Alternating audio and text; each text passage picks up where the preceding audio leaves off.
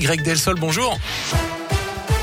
À la une, les convois de la liberté en route pour Paris malgré l'interdiction de la préfecture. Ses opposants aux restrictions sanitaires qui dénoncent également la hausse des prix de l'énergie et le pouvoir d'achat vont rallier les abords de la capitale ce soir. Les premiers véhicules de ce mouvement inspiré du Canada sont partis mercredi avec des passages donc dans la région près de Clermont-Ferrand mais aussi une escale à Lyon hier soir. 400 véhicules venus du Rhône, de la Loire ou de l'Ain ont fait une halte à Saint-Priest à l'est de Lyon. Ils devraient repartir vers 8 heures. Le ministre de l'Intérieur a d'ores et déjà assuré hein, qu'il n'y aurait aucun blocage de la circulation à Paris. Un dispositif spécial a été mis en place. Les contrevenants risquent 6 mois de prison et 7500 euros d'amende. Les manifestants assurent de leur côté qu'ils se joindront aux manifestations organisées toutes les semaines contre le pass vaccinal. Certains vont ensuite tenter de rallier Bruxelles pour une convergence européenne prévue lundi. Ce coup dur à Vulcania, le planétarium ne pourra pas ouvrir en mai prochain. Le bâtiment en construction a été touché par un incendie hier matin à Saint-Ours dans le Puy-de-Dôme. La structure a même menacé de s'effondrer. Il n'y a pas eu de blessés mais des répercussions économique majeure puisque le planétarium devait être la grande nouveauté du parc pour cette année 2022. Le projet est estimé à 11 millions d'euros. Un drame évité de justesse dans la Loire. Hier vers 16h, une voiture a été projetée sur la terrasse d'un bar après une collision avec un autre véhicule. Elle a terminé sur le toit à 3 mètres seulement d'une table occupée par deux clients d'après le progrès.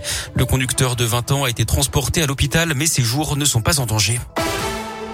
Auvergne-Rhône-Alpes, terrain de jeu des stars du cyclisme, le double champion du monde Julien Lafilippe, le TGV de Clermont Rémi Cavagna, mais aussi le Colombien Nairo Quintana ou l'Australien Ben O'Connor, quatrième du dernier Tour de France.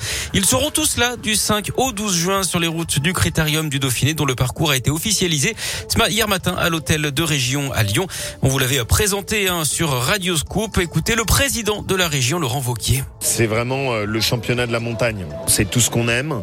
C'est aussi tous les grands champions du Tour de France mais la proximité en plus. Euh, on en a fait vraiment euh, la vitrine de tout ce qui est le vélo dans la région. C'est une chance inouïe d'avoir ça chez nous.